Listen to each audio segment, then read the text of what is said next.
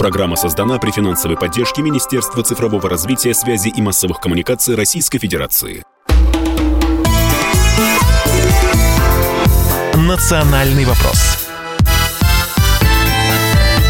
Мы приветствуем всех, кто слушает радиостанцию «Комсомольская правда» и в Москве, и в других городах вещания. Как всегда, в прямом эфире по воскресеньям, далее в повторах, выходит программа «Национальный вопрос» и ведущий Андрей Баранов. Здравствуйте. И Лена Фонина к да. нам присоединилась Да, наконец-то. с вами, да, все, все в полном составе. Мы собрались для того, чтобы обсуждать э, то, что заставило нас э, поволноваться на этой неделе. Но, скажем так, э, в первую очередь э, речь идет скорее о второй теме, которую мы затронем буквально через полчаса. Поговорим о том, что массовое возвращение уже, похоже, происходит э, тех, кого принято называть пятой колонной. Они устраивают лекции, они отлично себя чувствуют, они пристраиваются к бюджету, они не стесняются говорить о том, что поиздержались там за рубежами, а здесь кормовая база для них них открыто, как всегда. Но, в общем, поговорим и о тех, кто никуда не убежал и смотрит на своих собратьев. А вот с чем, с каким немым вопросом обсудим обязательно. И почему, собственно, никаких э, мер к вот тем, кто проявил свою позицию, не поддержав спецоперацию и э, Россию, не предпринимается. Но об этом во второй части нашего эфира. И э, к нам присоединится, опять же, во второй части, напоминаю, депутат Госдумы Евгений Федоров. Но вперед забегать не будем. Давайте остановимся на том, чему посвятим первую часть нашей программы. Ну а в первом получасе мы с вами поговорим об Украине. А немного, э, так сказать, э, говорим по-всякому, э, смотрим с разных ракурсов. Но вот сейчас ракурс будет такой. Вы знаете, после э, тех событий, которые произошли на этой неделе, создается ощущение, что ну, может быть, это прозвучит э, как-то жестковато, но э, я думаю, что доля правды в этом все-таки есть. Проект «Украина закрывается». Вот здесь мы ставим знак вопроса и адресуем этот вопрос нашему первому эксперту. А на связи с нашей студией профессор Высшей школы экономики, политолог, автор телеграм-канала «Политджойстик» Марат Баширов. Марат, здравствуйте. Здравствуйте, Марат. Ну, речь, конечно, идет о проекте Запада под названием «Украина», условным названием «Украина». Мы видим, что что-то сдвинулось эм, с былой стопроцентной, а то и 200-процентной поддержки киевского режима, пошло туда под гору. Как-то раздражение уже вызывает у Запада поведение Зеленского. Вам так не кажется? А, мне это не кажется, я в этом уверен. Давайте скажем, всегда, всегда американцы – это про деньги. То есть все, что мы с вами видим, где бы это ни происходило на планете Земля, в первую очередь, конечно, у них есть определенная бизнес-модель. Не политическая, не идеологическая, не нравственная, не религиозная. Это а, модель, которая в конечном итоге опирается на зарабатывание денег. Поэтому на сегодняшний день, по итогам саммита НАТО э, в городе Вильнюс, это, кстати сказать, э, тот в общем, город, в котором мы, в общем, любили отдыхать, и дальше будем отдыхать через какое-то время, э, стало понятно, что они подвели итоги. Они решили, что вот этот проект, который вы назвали проект Украина, это э, такой, в общем, завершающийся бизнес-проект, в котором они заработали деньги. Во-первых, вы меня остановите, когда... Нет, нет, Марат, интересно просто вас э, слушать, да. потому что... А э, какие деньги они заработали? Они пока вот а давали а много денег? Да, да, да. Ага. Значит, первое. НАТО – это бизнес-проект. То есть там есть генералы, за которыми стоят э, ВПК. Это военно-промышленный комплекс разных стран, которые набивают определенными видами вооружений свои склады за это платят национальные бюджеты. Они что-то продают еще там по миру, но основной доход это то, что они кладут себе э, на хранение. А в Америке, в Германии, во Франции и так далее, и так далее, и так далее. Первое решение, которое было принято в Вильнюсе, это увеличение расходов на закупки новых видов вооружений. Старые они утилизировали на Украине. Да, в общем, первая была задача опустошить э, склады старых видов вооружений, натовских, и э, то, что мы называли Варшавским блоком. Помните, был такой во времена СССР? Ну, а как же. Огр... Да, огромное количество э, снарядов, танков, самолетов, которые были произведены во времена СССР. Мы производили, туда отправляли, в Восточную Европу, и там, соответственно, они, э, значит, его, вот это, в общем, выражение держали. Они утилизировали, они утилизировали свое. И первое решение в Вильнюсе было увеличить национальные бюджеты, вернее, расходы национальных бюджетов до 2% от ВВП на закупки новых видов вооружений. Любой генерал, который служит в НАТО, после увольнения идет на какой-нибудь заводик, ВПК, и там спокойно получает свою зарплату. Вот эта задача выполнена. Марат, ну тут я вас перебью и спрошу, Украина-то не платит ни черта. Она платит политически, жизнями своих Она солдат, платит... неизвестно зачем, ну, черноземом своим, а денег-то у нее нету. Она платит жизнями своих э, граждан. Это не солдаты, это граждане. Но это же нельзя монетизировать. Э, и тогда следующий вопрос. Как? Марат, вот скажите, Украина не изменилась. Там э, по-прежнему э, людей массово гонят на убой. По-прежнему, как сказал Андрей Михайлович, все распродается. А что произошло? Вот почему именно сейчас, можете объяснить, было принято это решение о том, что проект Украина сейчас под большим вопросом, его продолжение, спонсирование в том же объеме? А потому что вы имеете один снаряд. Чтобы его утилизировать, надо убить примерно полтора украинца. Вот эта задача завершена. Это бизнес-проект. Дальше вам нужно будет да, значит, почему мы слышим о том, что нет танков, нет снарядов, нет ракет, мы все отправили уже на эту, значит, э, Украину, они там куда-то исчезли. Это говорит о том, что генералы НАТО говорят о том, что нужно покупать новые виды вооружений у тех самых заводов ВПК, западных э, ВПК, и тратить на это деньги национальных э, бюджетов. Это бизнес. Угу. Тогда давайте... Там не думают про людей совершенно. Вот это, вот это очень четко нужно сказать нашим слушателям, и я надеюсь, что это слышат и часть украинцев. Это бизнес. Их жизни стоят в какой-то вот этой расходной, да, в общем, части, да, вот эти, в общем, бумажки, брутто, нетто, приход, уход. Марат, тогда объясните, во что превращается Украина и во что она уже превратилась и с экономической, и с политической точки зрения сейчас, вот на данный момент? Это территория, которая не представляет э, единое государство. Э, в конечном итоге понятно, что часть территории отойдут к нам, то есть те, которые тяготеют к русскому миру. Часть территории получат э, Восточная Европа, в первую очередь, конечно, Польша.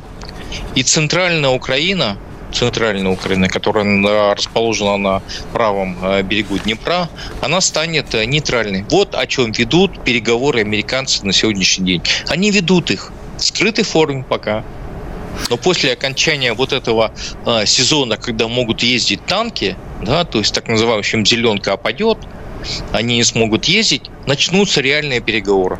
Ну, потому что уже сроки назвали, ноябрь прозвучало вот на этой неделе. Ну, пока мы не будем заглядывать вперед. Но, тем не менее, да, это уже было сказано по ну, поводу вот ноября. то, что вы сказали, подтверждают Когда итоги... пойдут дожди, да.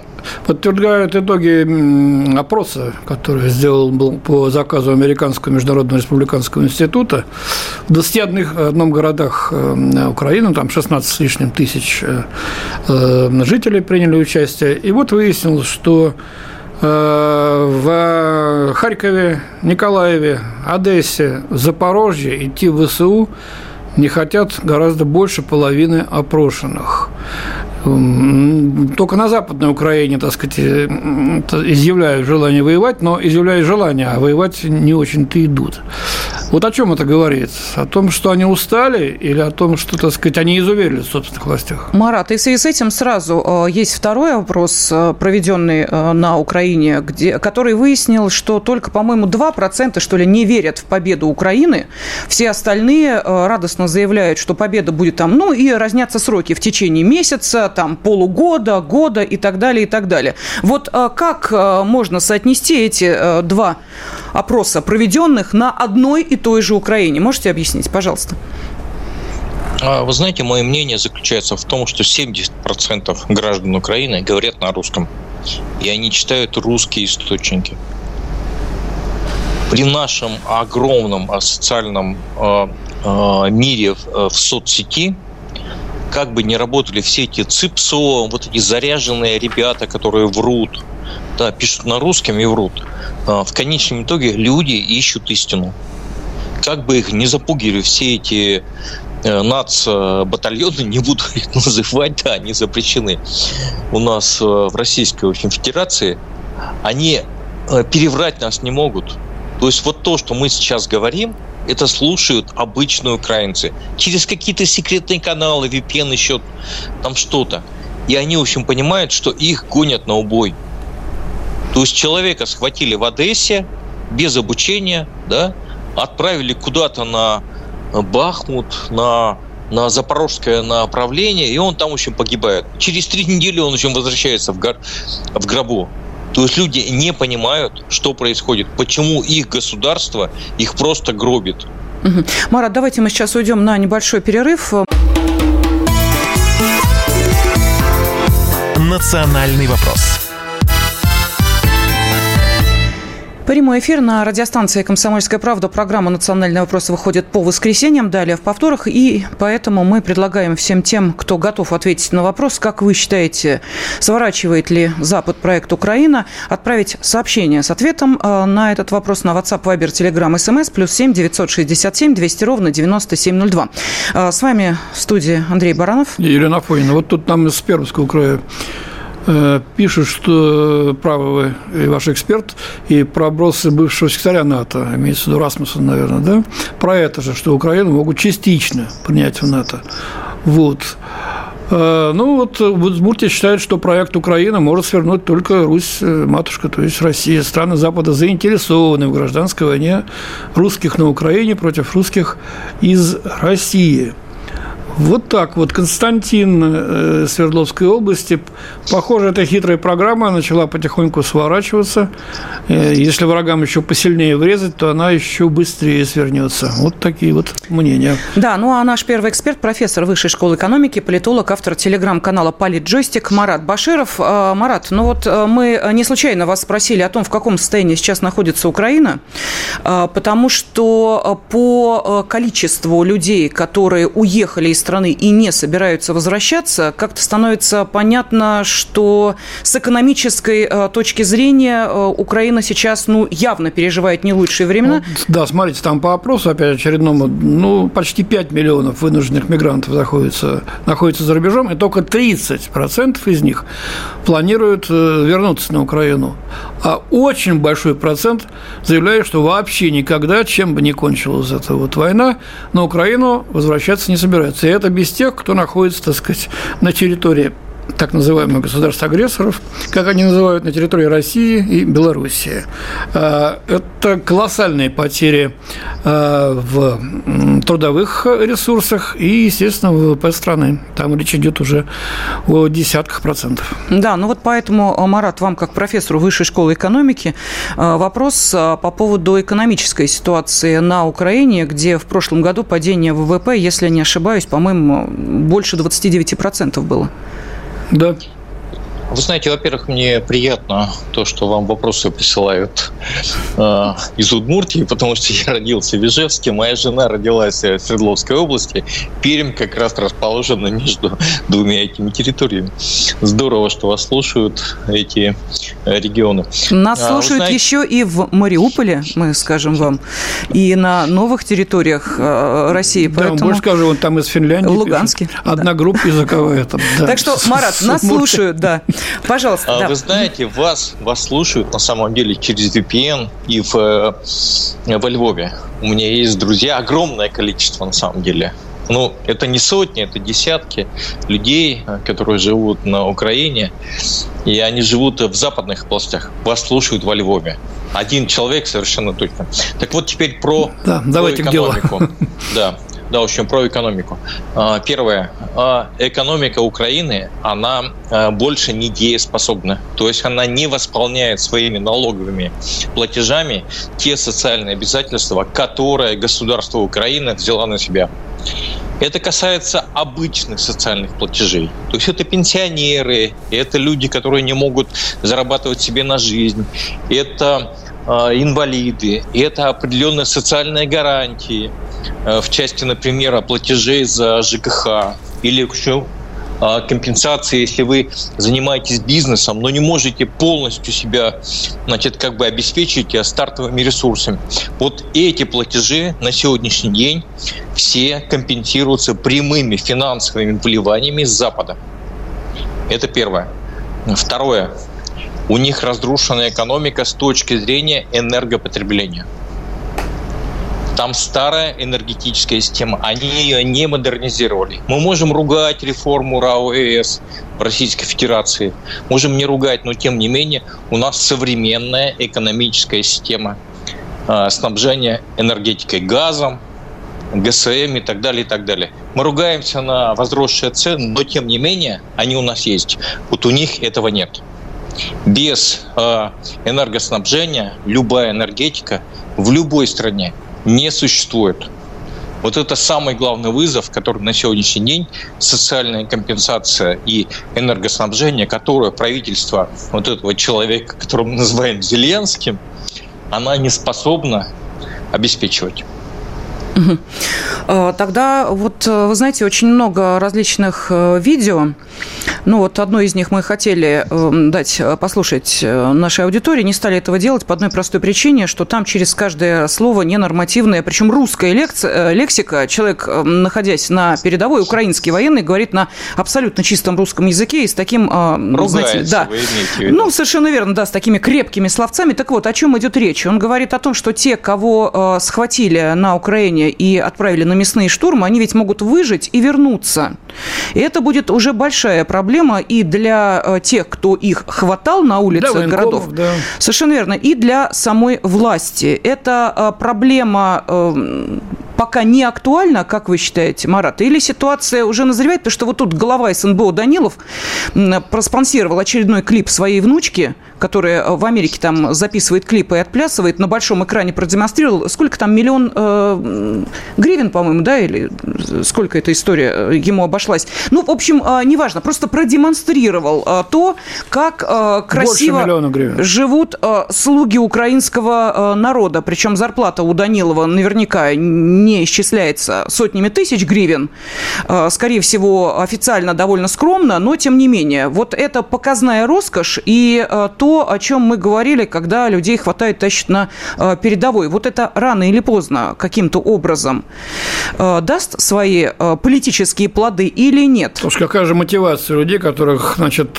тумаками пятером запихивают в микроавтобус, а то и с наручниками даже, и посылают на передовую. Кто же собирается воевать за Родину в таких условиях? Вы знаете, я понимаю, что у меня э, немного времени, поэтому, если позволите, я вернусь к той теме, которую вы заявили в начале. Проект Украины закрывается или нет? Нет.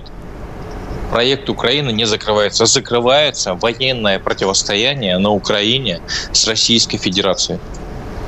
Если вспомнить, что делали американцы во Вьетнаме, в Афганистане, в Ираке, они вначале провоцировали вот это вооруженное противостояние, вливали туда огромное количество денег и вооружения, а потом оттуда уходили. Бросали местную элиту.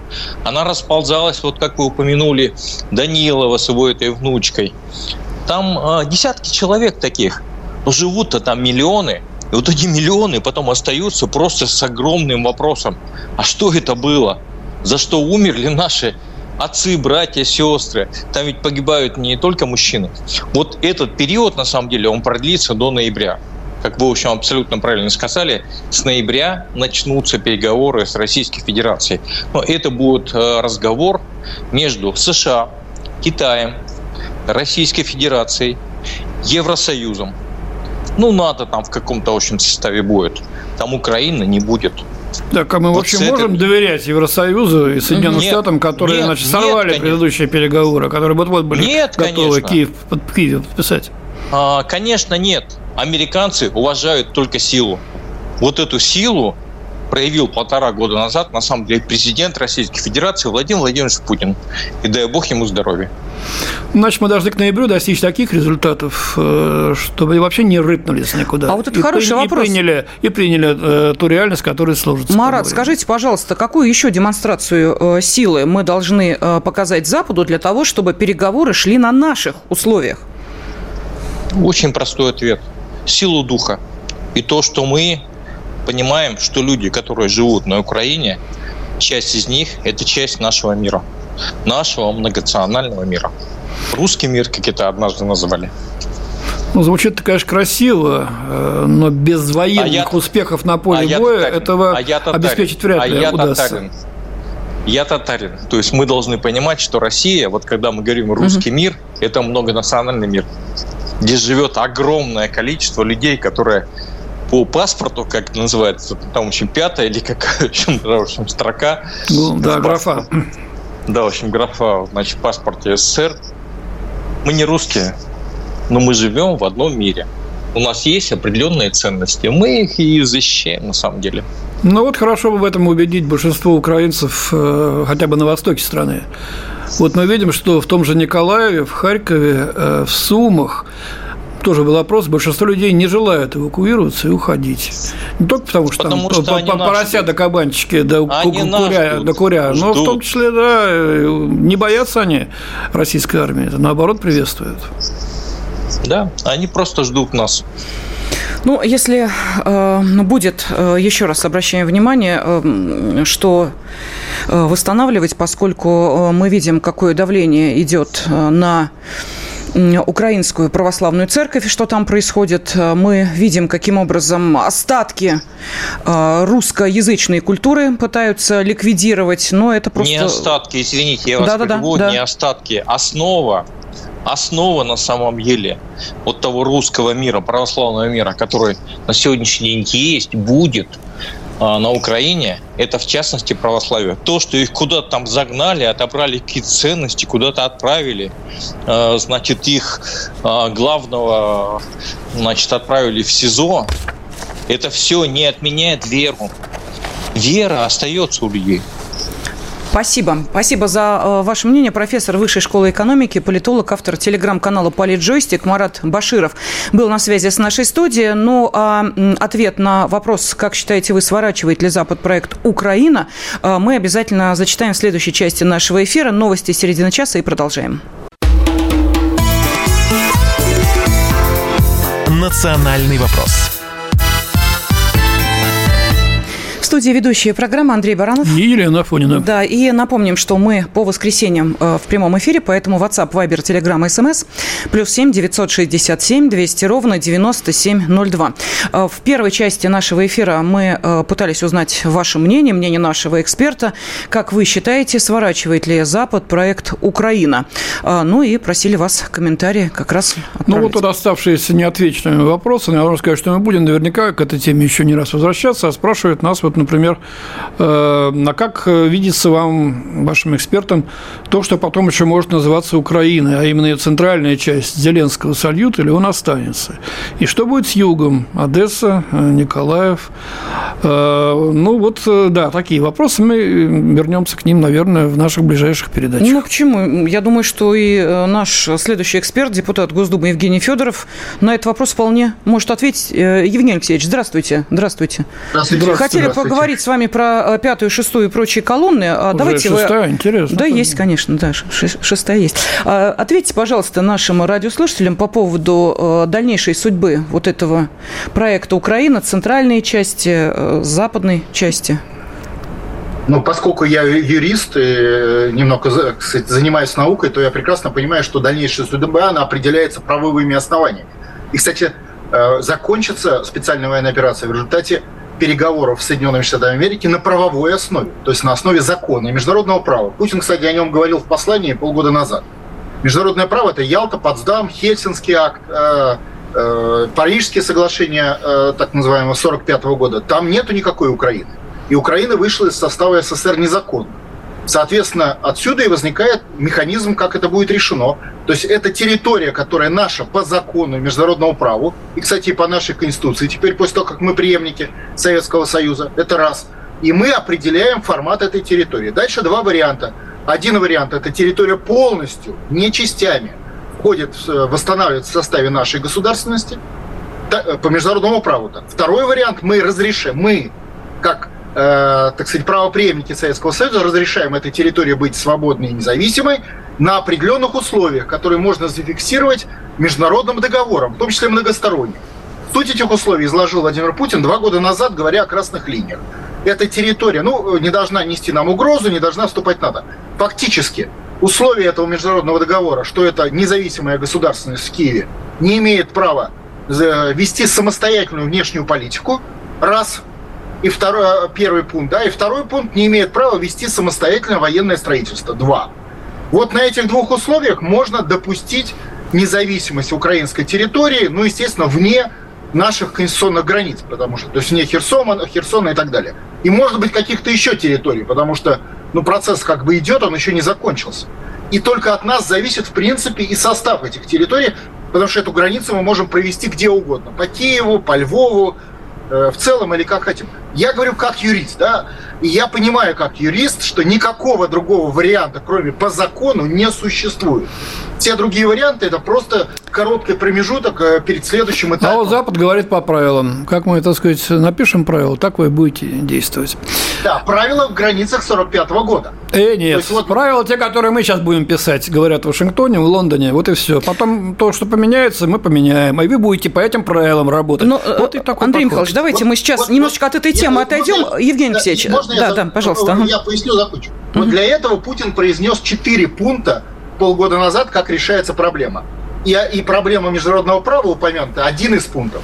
А первый, а другой пункт – это ядерное сдерживание. То есть говорю русским языком, нацеливание на территорию США ядерного комплекса. То есть создание угрозы территории США на этой базе с ним договор. Это всю холодную войну мы так работаем. Евгений Алексеевич, да? прошу прощения, давайте да, мы а, сейчас да. да, попытаемся все-таки, а, ну, понятно, глобальная политика, это все замечательно, там, а, наверное, на определенном уровне разберутся. У меня вопрос, мы, ну, опять же, вы сказали, я юрист, тогда вопрос к вам как юристу. Почему мы в собственной стране не можем принимать законы, законопроекты, подзаконные акты, которые будут регулировать весьма э, важный для людей вопрос, а что, собственно, делать с теми, кто Россию предал, убежал и сейчас активно, массово, это уже массово, начинает возвращаться в Россию, совершенно не стесняясь того, как, например, блогеры никому неизвестные, э, которые э, с украинскими флагами там какие-то перформансы устраивали, Россию поливали, обливали, теперь говорят, извините, деньги закончились, я вот тут приезжаю, говорит он радостно, даже имени его не помню и вспоминать не хочу хочу. Заканчивая, ну, весьма известными персонами, которые вдруг неожиданно вот для некоторых, вот для меня это было шоком. А, выступают, например, 12 а, июня на э, Красной площади, э, гастролируют по всей России, плюс к этому получают, оказывается, еще деньги из бюджета. Весьма известный э, артист э, с, мягко говоря, э, сомнительным отношением к спецоперации. Вот почему на это не обратили внимания более чем за полтора года? Почему здесь не решили важные юридические вопросы? Предъявить-то им нечего. Пожалуйста, Евгений Алексеевич. Если они выступали с критикой э, вооруженных сил, э, власти э, в сфере спецопераций, то предъявить им есть чего. Поэтому неважно, он находился полгода назад, год назад за границей, где он это сказал. Если он это говорил об этом в социальных сетях или в открытом пространстве информационном, неважно где. Ему можно предъявить. Он Галкину уж предъявили, хотя говорил он все это дело в Израиле, да, вот, а не в России. Поэтому предъявить можно. Если есть факты, давайте предъявим депутатским запросом. Я вас уверяю, система сработает. Хорошо, Евгений касается... Алексеевич, э, ну, я не буду сейчас имена говорить. Одна из этих дам буквально вчера выступала с лекцией в столице. Рассказывала, как нужно к рождению детей относиться. Понятно, как нужно относиться к рождению детей. По э, мнению... Я посмотрю, вот я Обещаю. вам, я, я вам дам, кто... Э, слушайте, она и на агенту э, интервью дала, где, по-моему, там все было так понятно. И, кстати, она опасается, что за ней могут прийти, поэтому говорит, ребенок, которого она недавно родила, это, говорит, защита для меня. С ребенком меня в тюрьму не посадят, говорит она. Э, значит, давайте, как угу. только мы поднимем эти факты, как юрист, я обещаю вам в понедельник же, завтра будет написан депутатский запрос, и э, если есть факты, потому что я просто не знаю пока. И исходя из этого запроса, я уверен, правоохранительная система сработает. И ребенок здесь, он облегчит участь, это я согласен, да, по нашим законам гуманным. Но он не отменит наказание и, так сказать, э, то, что ей придется отвечать, если она вот таким образом э, нарушила законы Российской Федерации. Теперь вторая часть вопроса, почему финансируем?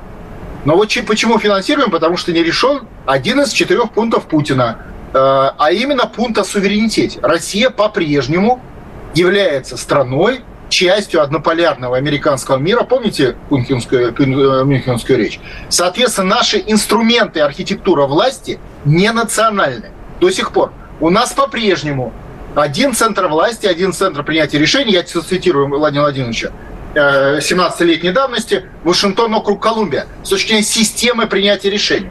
У нас до сих пор в Конституции в 15 статье, пункт 4, прописан фактор верховенства иностранного права над российской территорией. Право. То есть законов, постановлений, решений властей, МВФ, Всемирной организации здравоохранения, чего там хотите, что там вообще есть в системе международного права. Поэтому нам придется совершать реформы национально-освоительного характера по восстановлению суверенитета. Без этого не будут решены другие вопросы. Э, не будет решена вопрос победы в СВО, не будет решен вопрос сдерживания Соединенных Штатов Америки, то есть не будут решены все остальные. Вот в этот вопрос мы, собственно, и упер. Ну, а чем мы ждем-то? Страна воюет, воюет тяжело. Э, в общем-то, а совершенно очевидно, что Запад э, готов и к эскалации, к самым страшным формам противостояния. А мы еще не можем принять, изменить Конституцию. Что для этого нужно? Референдум? Давайте референдум проведем. Нужно референдум. решение Госдумы и Совета Федерации. Сделайте это. Э, референдум уже был, который разрешил провести э, такого рода изменения Конституции. Э, и Путин сказал в своей речи от 15 января 2020 года, я для наших зрителей говорю, пункт один, для чего был нужен этот референдум? Пункт один путинской речи. Для того, чтобы мы обеспечили верховенство Конституции России в российском правом поле, то есть российский суверенитет относительно, он там сказал, чего? Международных органов, олигархических кланов – как вы видите, и то, и другое, пока олигархические кланы, международные органы у нас верховенствуют. Почему? Это... Простой вопрос. По, по Конституции. Вот это предложение Путина не вошло в референдум в итоговый, в результате работы рабочей группы. И, откровенно говоря, сопротивление этих сил. Потому что, вы же понимаете, международные органы олигархические кланы – это сила. И она сильнее, чем Владимир Путин. Если надо, вот мятеж устроит или что-то еще. Поэтому это борьба. Вот в этой борьбе она еще не... Про... не вот как СВО, это что же борьба? Ну, территориальная. А вот это борьба за внутренние реформы, которая обозначена президентом. К ним мы еще не подошли, потому что у нас еще нет расстановки сил. Значит, как и в любой... Большинство общества настроено на эти реформы. В чем дело? Не уверен. Потому что большинство общества никто не спрашивал. И мы не знаем, настроены... Вот, элиты настроены против пока они верховенствуют в этом процессе. Народ в этой стадии, он как бы не определен. Ну, подождите, во-первых, не все элиты, если взять артистические, я вам назову кучу фамилий людей, которые поддерживают э, спецоперацию деньгами, и концерты там проводят, и их позиция совершенно очевидна. Э, эти люди есть, и они достаточно известны и популярны. Они популярны, они дают даже по миллиону рублей на, за каждый подбитый, значит, э, леопард. Правильно, но все-таки основу составляет то, что Путин назвал, олигархические кланы, то есть экономическая часть власти. Вот экономическая часть власти, вы припомните хоть одну эскадрилью с надписью, значит, э, от колхозников или от олигархов? Я такой не припомню, или там э, танковый пол. Поэтому вот, вот ЧОПы и э, военные компании, я от них припомню, которые выступают при, в критической ситуации, бьют в спину. А вот чтобы была серьезная поддержка, нет. Но главное, что они контролируют понимаете, мы сейчас с вами обсуждаем вопрос расстановки сил. Это профессиональный разговор. То есть мы готовы обсуждать есть конкретные силы, угу. на чьи они стороны. Пока баланс не в пользу суверенитета. Давайте сейчас прервемся на небольшую рекламу, потом продолжим разговор. Национальный вопрос студии ведущие программы Андрей Баранов. Елена Фонина. На связи с нами депутат Госдумы Евгений Федоров. Вместе с Евгением Алексеевичем мы пытаемся разобраться, почему стала себя так уверенно чувствовать пятая колонна, которая массово начала возвращаться. Ну и, собственно, те, кто не уезжал, тоже себя э, как-то очень уверенно почувствовали. Вот, пожалуйста, несколько примеров буквально из э, последнего. Э, Иосиф Рахельгаус, как вы помните, бывший главный режиссер-постановщик, директор, прочее-прочее, весьма известного Московского театра, был, собственно, с своей должности уволен. Теперь ставит Ромео и Джульетту в Государственном Пермском театре. Тот человек, который говорил, что после событий 2 мая воздух в Одессе стал чище. Вот, собственно, не мешает ему вот такое отношение к событиям 2014 года, ну и событиям, как мы понимаем, нынешним, быть постановщиком, приглашенным на весьма, наверное, хорошие деньги в другие театры. Один, пожалуйста, эпизод. Второй, совершенно из другой области, Анатолий Чубайс, уж казалось бы, да? Человек уехал из России, отношения тоже, в общем, понятны и к нему, и его к нашей стране. Однако, вот, пожалуйста, выходит свеженькая статья в отечественном журнале «Вопросы экономики», где Чубайс АБ значится как независимый исследователь из Глазго, Великобритания, кандидат экономических наук. Про, собственно, русские заслуги ни слова не сказано, зачем они ему. Но выходят у нас здесь, в России. И а, вот еще, пожалуйста, вам... Кстати, тема была, э, почему не платили зарплаты в 90-е годы. Да. И вот, пожалуйста, еще один пример. Тут просто изучал, думаю, что что-то интересненького вот у нас э, на, на культурном поле. А вот, э, пожалуйста, Питерский театр мюзикла. Во-первых, делает постановку иноагента Акунина, причем не стесняясь, говорит о том, что с ним заключено эксклюзивное с ним заключен эксклюзивный договор и заканчивает э, анонс э, спектакля, который, кстати, по-моему, уже вышел, вот премьера была, э, следующим. «Мы вас очень любим, Григорий Шалович». Это все, пожалуйста, в свободном доступе. Иноагент Акунин, который наговорил много чего, нет, с ним эксклюзивный договор ну, кстати, заключен. вот об иноагенте Акунине, он ведь тоже живет сейчас в Великобритании, как и положено, значит, всем нашим гордецам-оппозиционерам. И буквально на днях состоялось его интервью на британском телевидении очень уважаемому а, британскому политологу.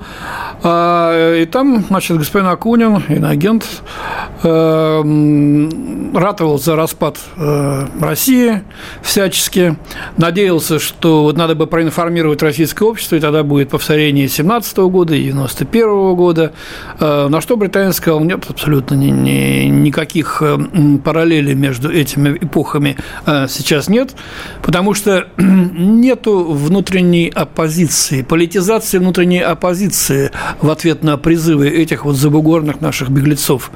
Ничего у вас не получится, сказал он. Акунин очень сильно обиделся на этот счет, но, видимо, своих планов не оставил.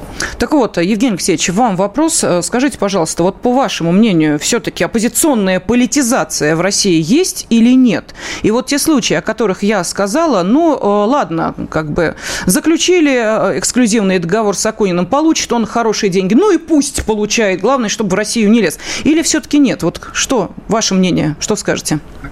Добавьте к негативным факторам падения рубля, это все на самом деле одно и то же, да, то есть все одновременно.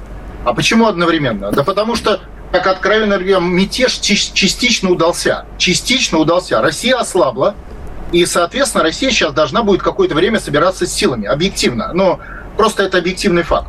Соответственно, может ли быть внутренняя какая-то, значит, организованная? Понимаете, она не внутренняя, она внешняя. Это по-прежнему у нас один центр власти. Он сопротивляется. Он проводит внутренние организационные мероприятия, исходя из решений в Вашингтоне. Соответственно, он может назначить начальника в любой момент, в любом месте.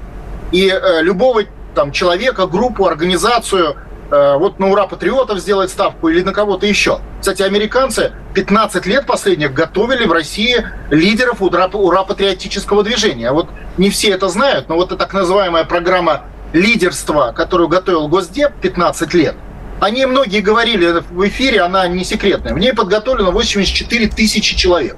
Так вот, в политике там набирали людей из э, патриотической среды, то есть готовили патриотическую оппозицию. И э, они какую-то другую. 15 лет. И в этом плане американцы, конечно, имеют большой опыт оранжевых революций. И не обязательно это либеральные оранжевые революции. Поэтому мы понимаем, что вот во многом они влияют на эти процессы. И в любой момент могут организоваться. Поэтому у нас нет другого варианта, кроме как ускорить национально-освободительный процесс. То есть то, о чем Путин говорил, процесс суверенитета, постоянно говорит. Процесс суверенитета – это внутренние реформы в стране. То есть наполнить, ну, например, наполнить Госсовет, который мы создали, содержанием в виде власти властей, чтобы это была власть, а не э, сегодня это власть властей у нас иностранная по 15 статье Конституции и э, э, сделать национальный рубль. Не рубль как э, производная валютных резервов, я экономист, поэтому говорю, а рубль как производная национальной экономики. Это нулевая ставка и выпуск государственного Евгений рубля. Алексеевич, вы опять все уходите в большую экономику. Вы можете ответить нашим радиослушателям на четко поставленный вопрос. Люди спрашивают, почему мы позволяем зарабатывать здесь иноагентам? Вот вы можете это объяснить?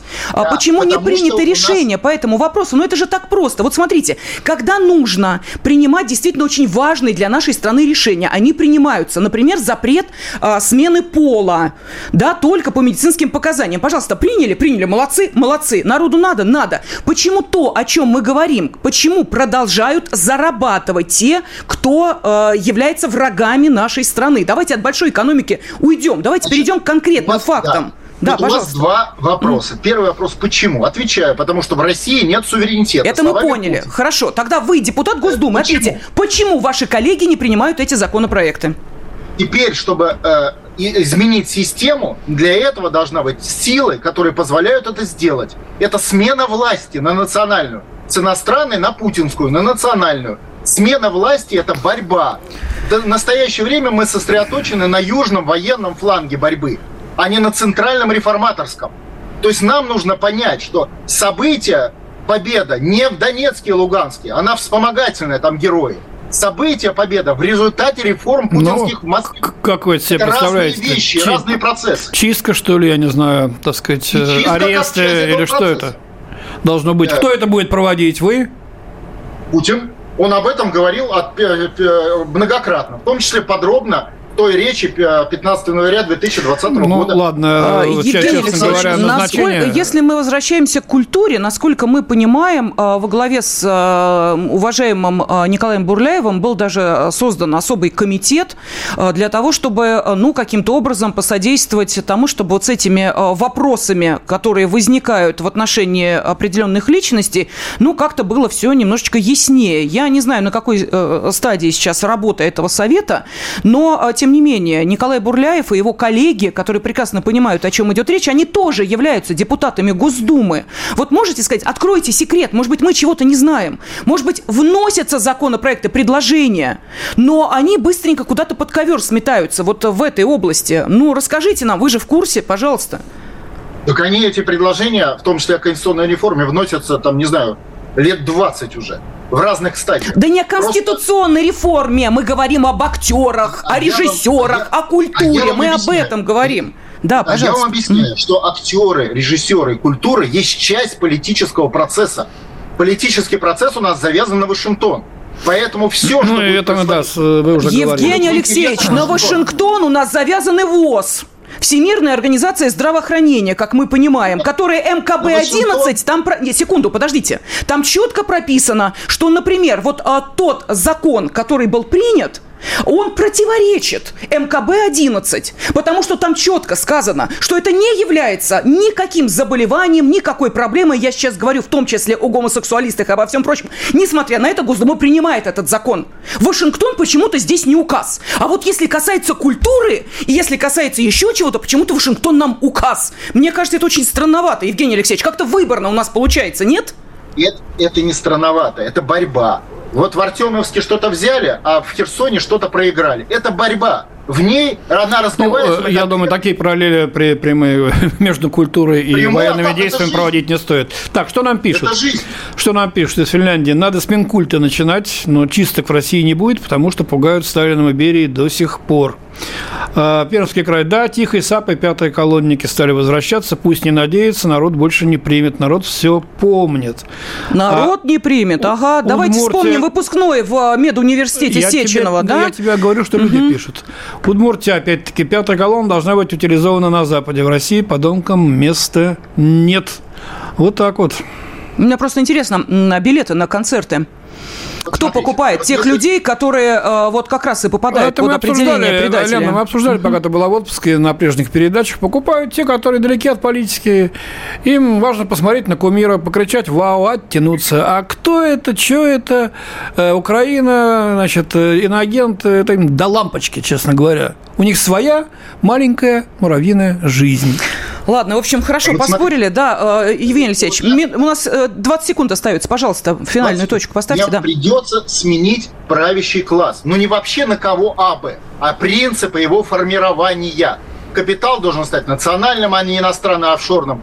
Э, политика должна быть национальная, а не под контролем Госдепа США через его вот эти программы Спаса Хауса, если вы знаете, о чем я вам говорю.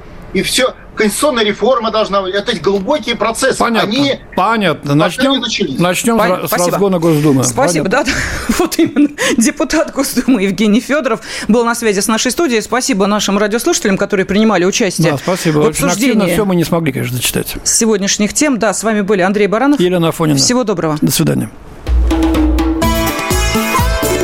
Национальный вопрос. Программа создана при финансовой поддержке Министерства цифрового развития, связи и массовых коммуникаций Российской Федерации.